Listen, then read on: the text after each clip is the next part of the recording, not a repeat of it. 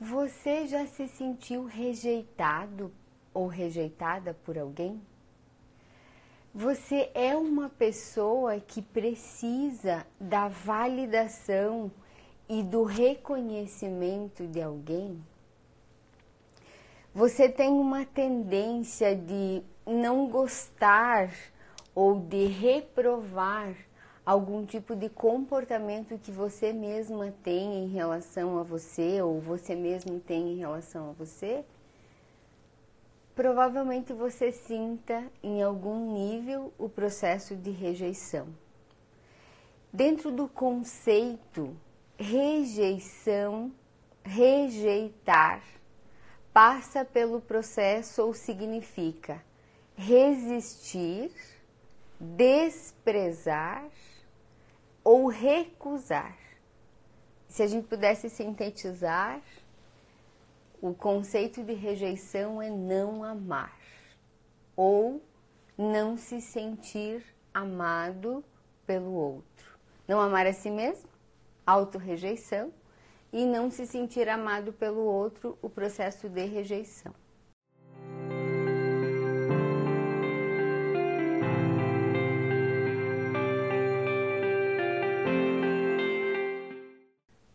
A rejeição, ela vem lá da infância também.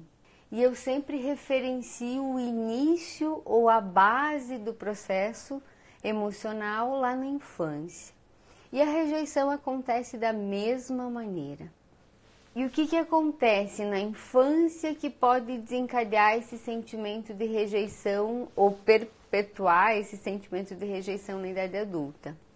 Tem vínculo o sentimento de não ser amado ou de não sentir amor, porque não significa que não existe amor, ele é sempre direcionado a pai e mãe ou professores, enfim, adultos que sejam referência para aquela criança naquele momento.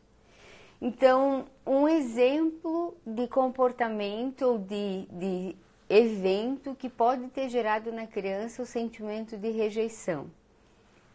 Pai e mãe deixam a criança um tempo em casa e esse tempo que a criança fica em casa sozinha pode ser interpretado pela criança como um processo de abandono ou até mesmo de rejeição. Ou então, a criança se dedica, se esforça para fazer um bom trabalho. Sei lá, pai e mãe pediram para ela fazer algo, alguma atividade. E ela faz e faz muito bem. E de repente, por inabilidade dos pais, não significa que a criança não tenha feito bem, os pais não elogiam ou não reconhecem. Então, a criança parece que ela não fez a contento porque ela não recebeu nenhum retorno. Então, isso também pode ser um motivo ou um gatilho para que a criança desencadeie um sentimento de rejeição. E atenção, mamães e papais ou adultos que super protegem crianças a superproteção também pode ser um gatilho emocional para desencadear rejeição. Por quê? Porque quando o pai ou a mãe superprotegem, é como a leitura que a criança faz internamente é como se ela não fosse aceita exatamente do jeito que ela é. É como se ela precisasse sempre do apoio ou da proteção dos pais. Então gera na criança também um sentimento de não ser aceita do jeito que é. Na infância, todos os comportamentos que, que validem isso, ou um sentimento de abandono, ou de não ser aceita do jeito que é, são sim gatilhos base para o processo de rejeição. Ai, Emanuele, mas eu não fiz por intenção. Eu não deixei meu filho ou minha filha em casa sozinho para trabalhar porque eu queria rejeitar. Ou eu não dei o elogio para ela ou ele porque eu não queria é, elogiar. É porque eu não fiz. Sim, eu entendo. e eu sempre digo para os adultos que estão em consultório que a tarefa de ser pai e mãe é com certeza a tarefa mais difícil do mundo. Por quê? Porque tudo passa pelo, pelo processo de interpretação da criança. Ou seja, a criança ela pode interpretar erroneamente o comportamento do pai e da mãe e internalizar aquele, aquela percepção errônea e aí depois provavelmente vai ter que fazer um processo de ressignificação, ou sozinha ou vai ter que ir para terapia para fazer isso. Então o que eu sempre oriento os pais é: façam, façam tudo com amor, mas tenham consciência de que sim, vocês vão falhar. Porque tudo passa pelo processo de interpretação. Então a superproteção passa sim pelo processo de interpretação de que eu não sou aceita do jeito que eu sou e eu não sou suficiente, então eu preciso dos meus pais. O fato de as pessoas, o pai e a mãe deixarem a criança em casa sozinhos ou não darem elogio, pode sim ser considerado para a criança um sentimento de abandono ou um sentimento de que ela nunca faz o suficiente.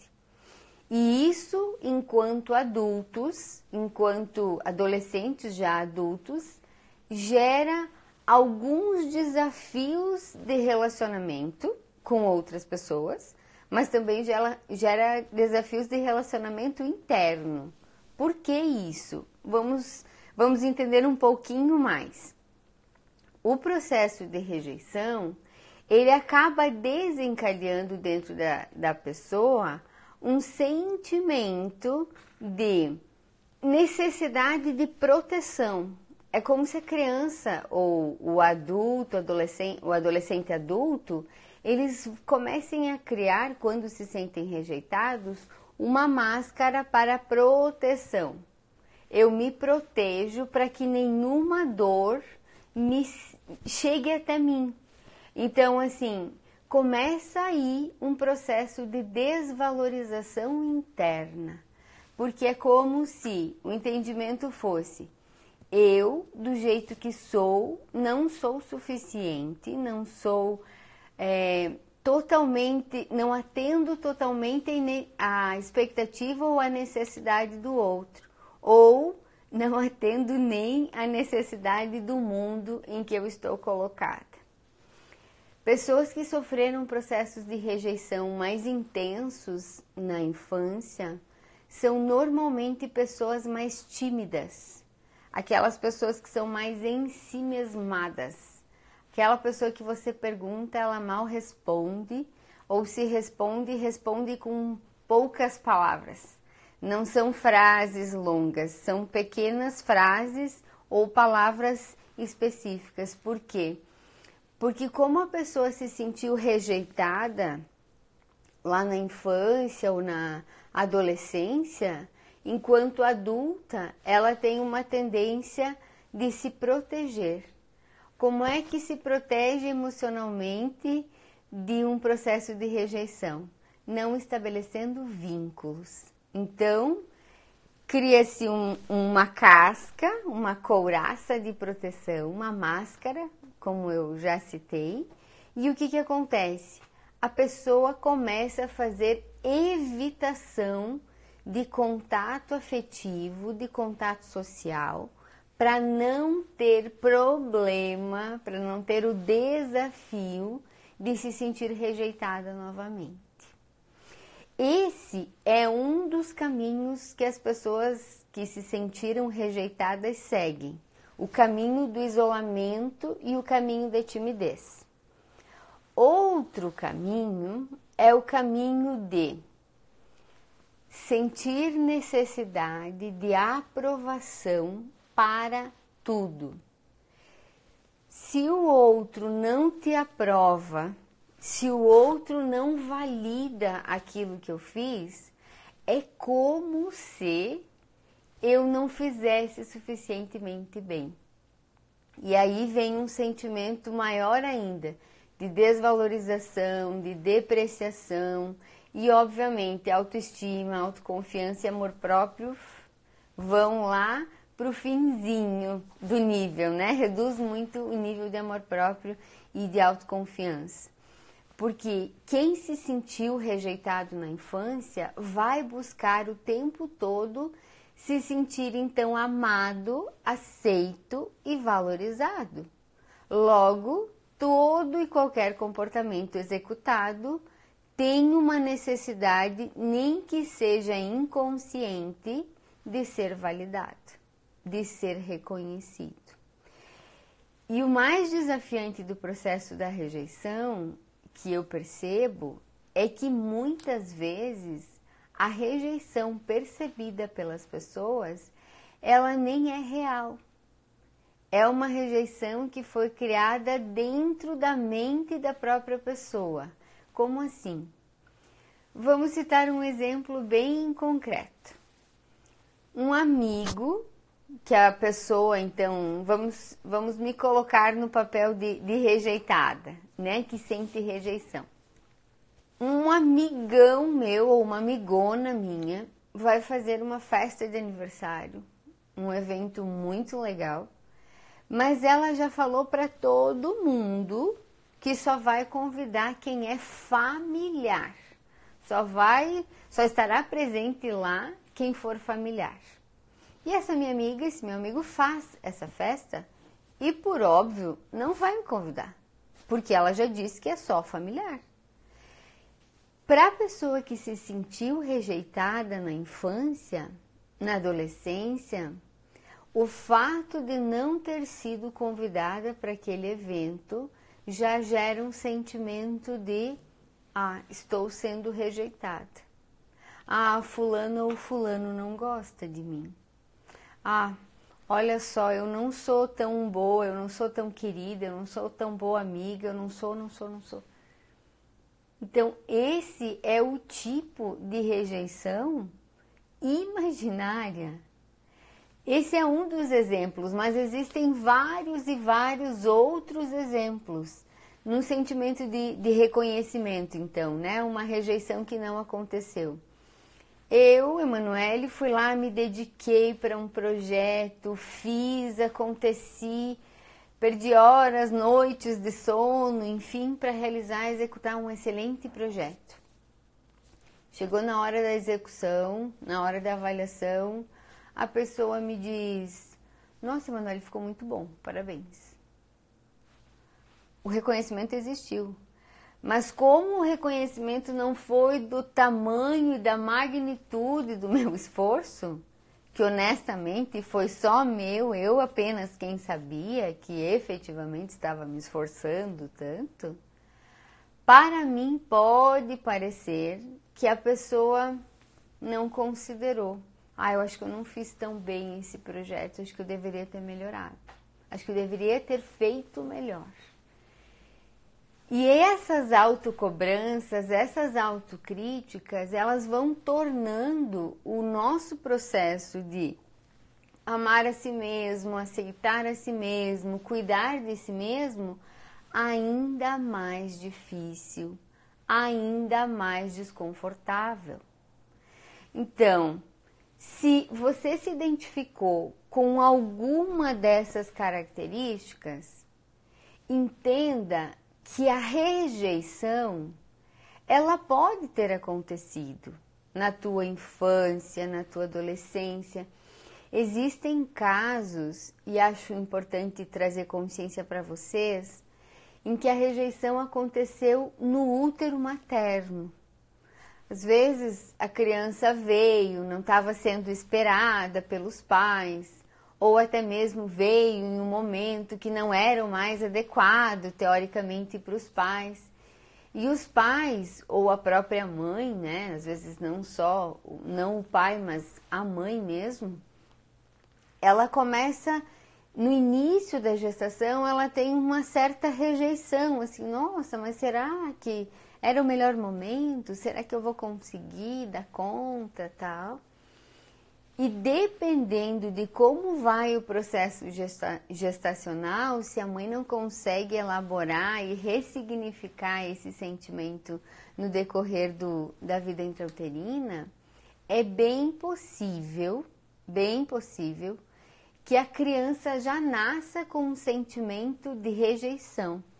Porque já é comprovado cientificamente que tudo que as mães passam durante o processo gestacional vem registrado na memória da criança. Então, nós adultos temos sim registrado dentro da nossa, do nossa memória inconsciente do, tudo que a gente viveu dentro da barriga da nossa mãe. Esse, o processo de rejeição veio lá da barriga da mãe, é importante fazer um processo de ressignificação lá no ventre materno. Caso contrário, processos de terapia não vão ter resultados. Por quê? Porque não se foi na base.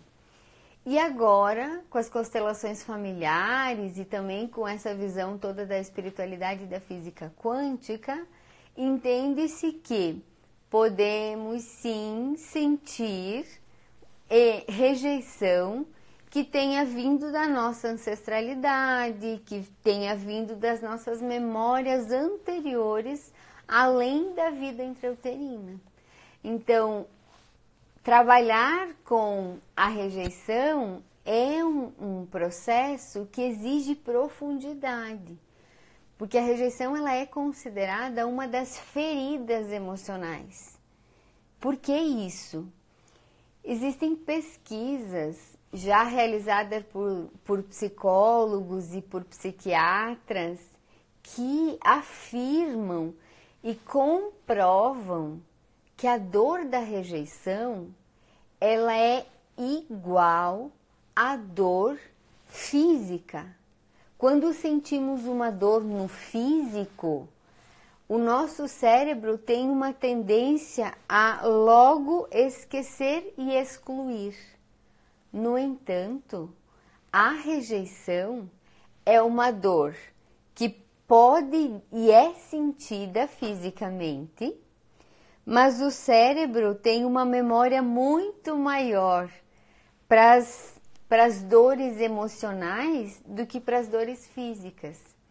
Então, se eu pedir para você agora, lembra do último dia que você sentiu dor de cabeça qual era a intensidade da dor, como era essa dor. Se eu fizer perguntas para você sobre a dor física, você vai ter que fazer um esforço maior para se lembrar do que se eu perguntar para você, se você tiver a ferida da rejeição, se eu perguntar para você como você se sentiu no último término de relacionamento. Ou quando você se sentiu, quando você não, não foi aprovada, não foi reconhecida por um superior, por um líder, ou quando você se esforçou muito para ajudar um amigo e de repente esse amigo simplesmente desconsiderou aquela, aquele teu apoio. Tenho certeza que vocês vão se lembrar com detalhes Ai, Manoel, você sabe que eu senti uma dor aqui no meu peito. Nossa, eu senti taquicardia. Eu senti meu ombro todo tensionado. E aí depois eu pensei isso, falei aquilo, fiz aquilo, não sei o que, não sei o que. Por quê? Porque a dor emocional, ela fica registrada no nosso sistema límbico. E o nosso racional, ele coloca na memória inconsciente mas o gatilho fica lá prontinho, o conteúdo fica pronto para ser despertado de novo, para ser engatilhado novamente. Então, cuidado com essas dores emocionais não resolvidas. Por quê? Porque além de dores físicas, vocês sabem que a gente está fazendo aí, ah, o projeto 77 é justamente sobre as dores emocionais, né, as psicossomáticas, então as doenças psicossomáticas, dores que, a, que são manifestadas no corpo pelas emoções não, não expressas. Então, se você tem a ferida da rejeição registrada em você, olhe para você com mais amor. porque a tendência das pessoas que passaram pelo processo de rejeição é de fugir. Vocês devem já ter percebido, já devem já ter convivido com crianças que, que têm o seu mundo imaginário. Aquelas crianças que têm amiguinhos imaginários, aquelas crianças que, que criam como se fosse um mundo paralelo. Entendam, criança ter amigo imaginário é natural. O que eu estou pedindo e estou falando aqui para vocês é que quando a criança se sente muito rejeitada, ela, a tendência dela é fugir. Então ela cria o seu mundo paralelo. E enquanto adultos, também existe esse mesmo processo. Só que aí existe na psicologia um termo que, que chama mecanismo de defesa de fantasia, onde a pessoa, onde o adulto cria uma fantasia. E eu brinco, e para tornar talvez mais fácil a fixação da, do conceito, com o mundo, o mundo fantástico ou o mundo dramático que os adultos eles criam para si mesmos. Então, para fugir da realidade, para fugir dessa realidade dolorosa de ter sido rejeitado ou de ser rejeitado, a, o adulto cria um mundo fantástico, ou seja, um mundo onde tudo acontece, um mundo de fantasia, onde tudo acontece e acontece do jeito que ele quer, ou um mundo dramático, onde tudo é ruim, tudo é pesado, ele é vítima do mundo, é vítima de tudo e vítima de todos.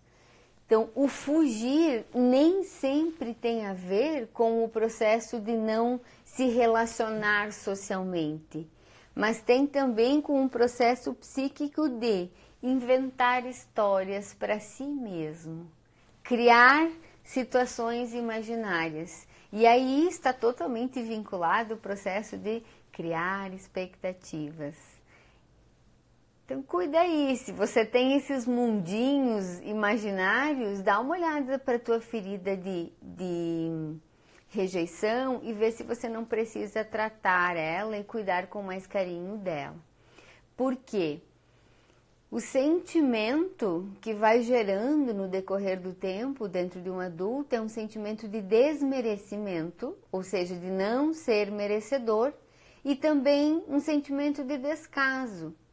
Chega um momento em que a pessoa que se sente muito rejeitada, que ela já nem mais se importa e entra assim num processo um pouco mais depressivo, num processo de autodepreciação e num processo também de autopunição. Por quê? Porque é como se ela se sentisse sem vitalidade, sem energia, para ficar fazendo tudo aquilo que ela acha que o outro espera, espera dela. Então, as pessoas que são rejeitadas, que têm a ferida da rejeição, elas são as, as pessoas do tanto faz. Sabe aquela pessoa que você é, sugere algo? Ah, vamos sair, vamos fazer tal coisa? Ah, por mim tanto faz. Ah, você gostou disso ou daquilo, não sei o quê? Ah, por mim tanto faz. Ah, que tal se a gente começasse um projeto para fazer tal coisa? Ah, importante para você? Ah, por mim tanto faz. Entende? Por que, que tanto faz para a pessoa que foi rejeitada?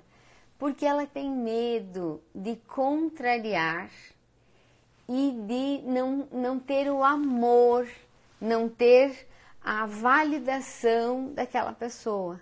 Então, a pessoa que foi rejeitada, ela busca o tempo todo ser amada, ser aceita e sim, se desconecta muito de quem ela é, se desconecta muito de quem ela, do que ela gosta e do que ela não gosta. Se você acompanhou a minha live sobre apego, a rejeição e o apego, os sentimentos eles se confundem um pouquinho. Porque em ambas as situações, tanto no apego quanto na rejeição, o sentimento é: eu preciso me sentir amada, eu preciso me sentir aceita, eu preciso me sentir validada. Só que no apego é direcionada a uma pessoa. É o relacionamento afetivo, ou é o familiar, ou é. E no caso da rejeição, tem a ver com tudo com desempenho no trabalho, com relações de amizade, com tudo que envolve relações afetivas. E ainda existem os dois caminhos. O caminho onde a pessoa foge, nega, então ela não se não, não mantém contato social com as pessoas, em outro caso onde ela literalmente vira vou usar uma metáfora que um paciente usa comigo, vira uma samambaia. Ela só tá ali respirando. Ela nem se mexe, ela nem tem iniciativa, ela nem se movimenta, ela simplesmente fica esperando o movimento do outro para que o outro valide o seu próprio movimento. Então, o sentimento de rejeição ele é um, um sentimento mais para dentro, enquanto que o apego ele tem a ver com com uma extroversão maior. As pessoas que são apegadas, elas têm mais facilidade de comunicação do que as que são rejeitadas, porque as rejeitadas elas criam uma máscara de proteção e isso acaba dificultando bastante o acesso e até mesmo o contato das outras pessoas. Manuel, eu identifiquei que eu tenho isso, que eu realmente me senti rejeitada em algum momento da minha história infância, vida intrauterina, infância, adolescência ou idade adulta. O que que eu faço? Pode parecer jargão, pode parecer repetição, mas sim, a resposta é: trabalha a sua autoestima. Cuida de você. Olha para você e se respeita. Porque quando rejeitado, a necessidade é de se sentir amado e aceito pelo outro. E muitas vezes o sentimento de rejeição ele está muito mais direcionado de você para você mesmo do que do outro para você. Então, quando você sofreu uma rejeição externa, é meio natural que você vá começar a se rejeitar internamente. E esse processo de autorrejeição vai com certeza engatilhar várias outras emoções que a gente já falou no projeto 77. E uma delas é a culpa. Então cuida cuida para olhar apenas para o presente, para esse momento. Muito se fala sobre perdão. Ah, porque eu tenho que perdoar o outro. Ah, porque eu tenho que perdoar a mim mesmo. Perdão, perdão, perdão. Tem alguns movimentos agora da constelação, da física quântica, que dizem que não existe o perdão. Existe sim e apenas um processo de liberação emocional. Que é isso? Deixar o passado no passado. Porque se você foi rejeitada, se algum comportamento dos teus pais, dos teus professores, dos teus adultos de referência, se algum comportamento deles lá na tua infância te fez sentir rejeição, ou na vida intrauterina, quando você estava ainda na barriguinha da tua mãe, você se sentiu rejeitado? Você continua sendo rejeitado? Será que aquelas pessoas, será que aquela pessoa, ela lidou contigo daquela forma, naquele momento, porque ela não tinha habilidade para fazer diferente? E agora ela já nem sente mais. Muito pelo contrário, ela demonstra amor, demonstra carinho, demonstra afeto e demonstra sim o quanto você é importante para ela. Mas aí você fica segurando aquele sentimento de rejeição. Ah, porque eu fui rejeitado pelo meu pai e pela minha mãe. Ah, porque o meu líder não me reconheceu naquele projeto que não sei o quê. Ah, porque olha bem, me esforcei um monte para ajudar meu amigo, mas ele simplesmente, na hora que eu precisei dele, ele não estava presente. Ou ele nem sequer me disse obrigado, que eu escuto muito isso. Né? Ah, porque estou decepcionada com a pessoa, com a situação, porque, porque ele não me, não me reconheceu. Cuida. Olha a invasão emocional do outro na tua história você pode entender que a pessoa não tinha forma, habilidade ou até mesmo entendimento para fazer diferente naquele momento. Mas agora, nesse momento, a escolha é tua. É você quem escolhe soltar e deixar para trás o que é do passado e então liberar emocionalmente, ou se você sentir mais adequado, perdoar a pessoa dentro de um processo de ressignificação, não de validação do comportamento dele ou dela, ou você ou você continuar com esse sentimento de rejeição. Só que cuidado para que a rejeição não seja de você para com você mesmo porque nada, nada é imutável. Tudo pode ser feito de maneira diferente. E é um poder gigante que a gente tem nas mãos. Por quê? Porque está nas nossas mãos deixar o passado no passado ou trazer para o presente nesse momento.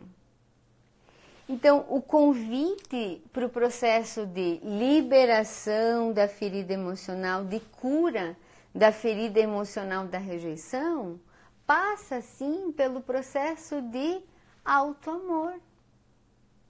Eu me amo, eu me aceito, eu efetivamente entrego para mim o reconhecimento que eu preciso.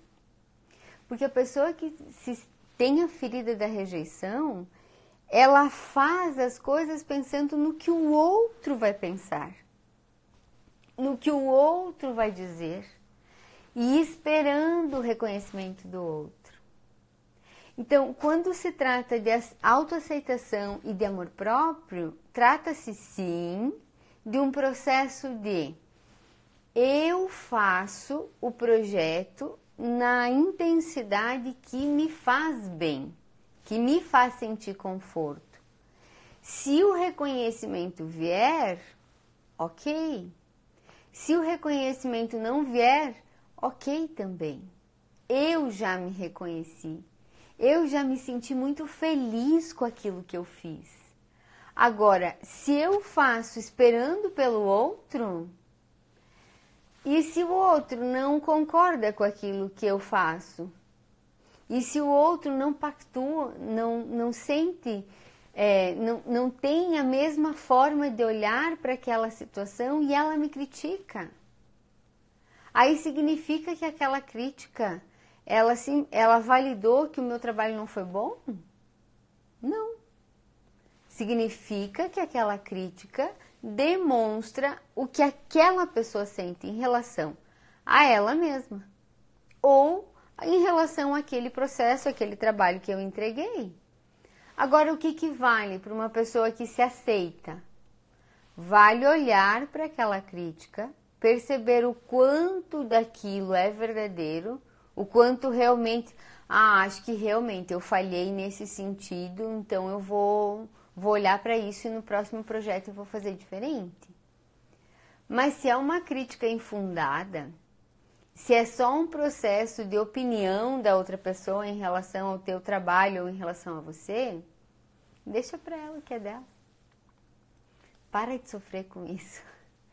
Nos relacionamentos, né? Eu vejo muitas mulheres e homens, ah, porque eu tenho que me eu tenho que seduzir eu tenho que conquistar a pessoa. Então, no começo, faz de tudo que a outra pessoa gosta, o que a pessoa quer, o que a outra pessoa espera, principalmente quem tem processo de ferida de rejeição, esquece de si para viver o outro.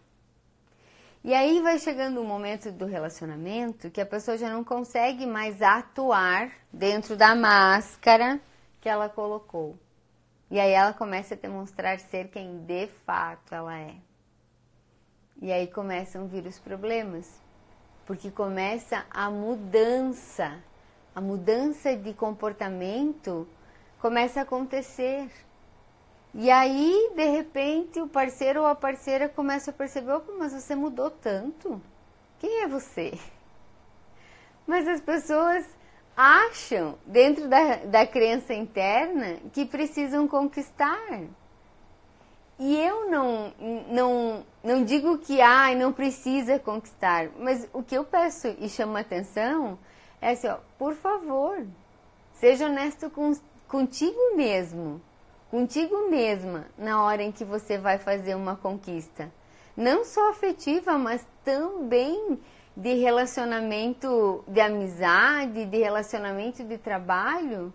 Cuidado para não criar uma máscara para ser aceita e amada e aí depois não conseguir manter a máscarazinha. Por quê? Porque aí gera mais culpa, mais desconforto, mais desapontamento ainda. Quanto mais honesto e verdadeiro você conseguir, conseguir ser contigo e com as pessoas, tanto melhor serão as suas emoções. E menos trabalho você vai ter para conseguir lidar com as outras pessoas. Cure, autorize curar se você tem essa ferida da rejeição, autorize curar. E saiba que o verdadeiro remédio para o processo da rejeição passa sim pelo amor.